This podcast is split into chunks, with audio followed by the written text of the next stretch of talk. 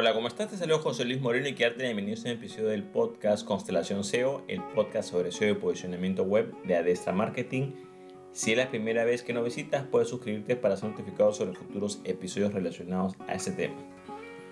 En el presente episodio vamos a hablar por qué se deben revisar los enlaces internos de nuestro sitio web, por qué hay que fiscalizarlos y hay que darle la supervisión adecuada bueno, en primer lugar, los enlaces internos son importantes para trabajar el SEO posicionamiento web de un sitio web. Es fundamental construir los enlaces internos. Sin embargo, los enlaces internos deben seguir ciertos criterios y ciertos parámetros. Entonces, eh, ¿qué es lo que sucede? La principal problemática que a veces cuando una empresa o negocio no tiene, digamos, eh, una persona encargada del SEO, entonces de repente el redactor le dice, bueno, ya, bueno, escribe los artículos en el blog o, escribe estos contenidos en el sitio web y bueno, pues hay que colocar enlaces internos y comienza a colocar, eh, y le dice a la persona que coloque enlaces internos y la persona sin ningún criterio SEO comienza a colocar enlaces internos.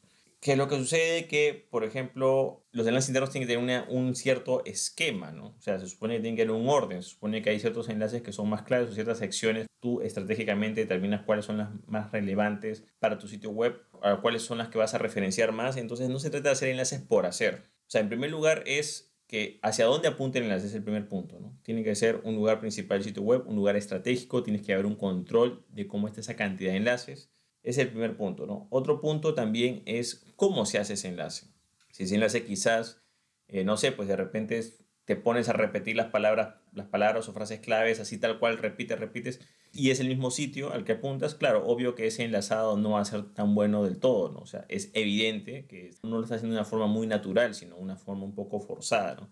Debería ser variado. Ahora, también otro punto que pasa es, por ejemplo, cuando la gente hace demasiados enlaces. Por ejemplo, me acuerdo el caso de una empresa que eh, tenía un problema SEO, creo que estaba pasando, bueno, tiene unos redactores y de repente viendo nos dimos cuenta de que el redactor lo que había hecho era que estaba colocando enlaces a diestra y siniestra sin ningún tipo de criterio, ¿no? Me acuerdo que el, digamos que el punto máximo fue que dije, mira, ¿cómo es posible que acá hayan cinco palabras en esta frase y en las cinco palabras hay cuatro enlaces, o sea, no tiene ningún sentido. Entonces es importante que esos enlaces eh, tienen que cumplir un criterio, digamos, tienen que tratar de verse naturales, tienen que tener, eh, digamos, un objetivo y sobre todo se tiene que tener un criterio para crearlos.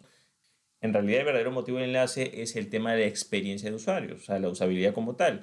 Se supone que si tú estás hablando de un tema y tú haces referencia a un tema anterior, por ejemplo en el caso de los artículos del blog, bueno, puedes colocar un enlace para que la persona amplíe información sobre un tema que ya hablaste, porque no lo vas a repetir.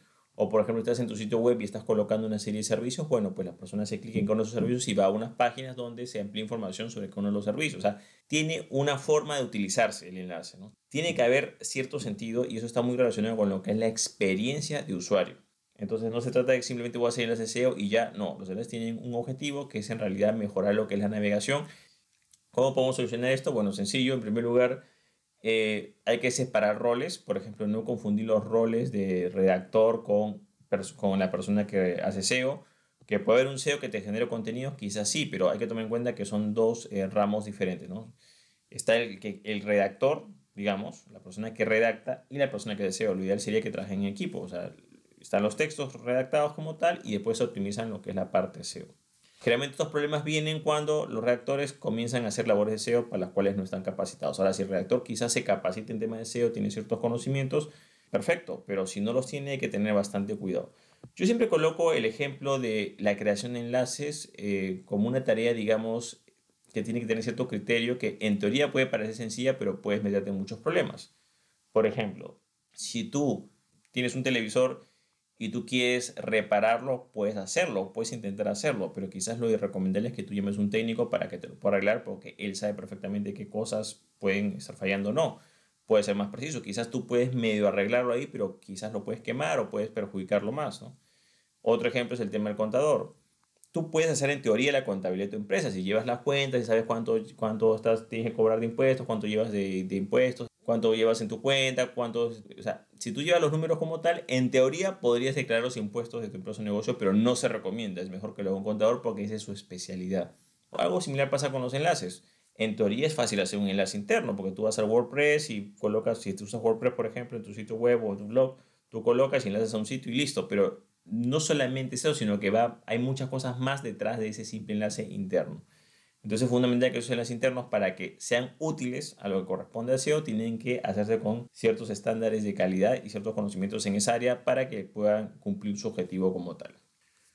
Ahora, quiero comentarte una experiencia personal que tuve hace poco, que era, eh, digamos, un cliente que tenía como unos redactores que apoyaban, digamos, generando contenidos y eh, cometí el error en lo personal de, dije, bueno, había redacción, la persona tenía ciertos conocimientos, e incluso le había dado parámetros para, construir, para hacer los artículos y todo, y no me percaté que de repente se estaban, esa persona estaba por su cuenta creando enlaces, pero por crear, ¿no? Entonces, de repente, eh, yo noto en un párrafo que había una cantidad de enlaces totalmente eh, desproporcionada y por supuesto tomé acción. Le dije, oye, mira, pero ¿por qué estás creando enlaces si, o sea, supuestamente tú creas los textos y yo los puedo optimizar la parte de enlaces, ¿no? Ah, bueno, es que yo quería ayudar, que entonces... Y claro, lo que había hecho la persona es que había hecho en varios artículos de forma simultánea, había hecho ese cambio y bueno, se tuvo que corregir todo, ¿no?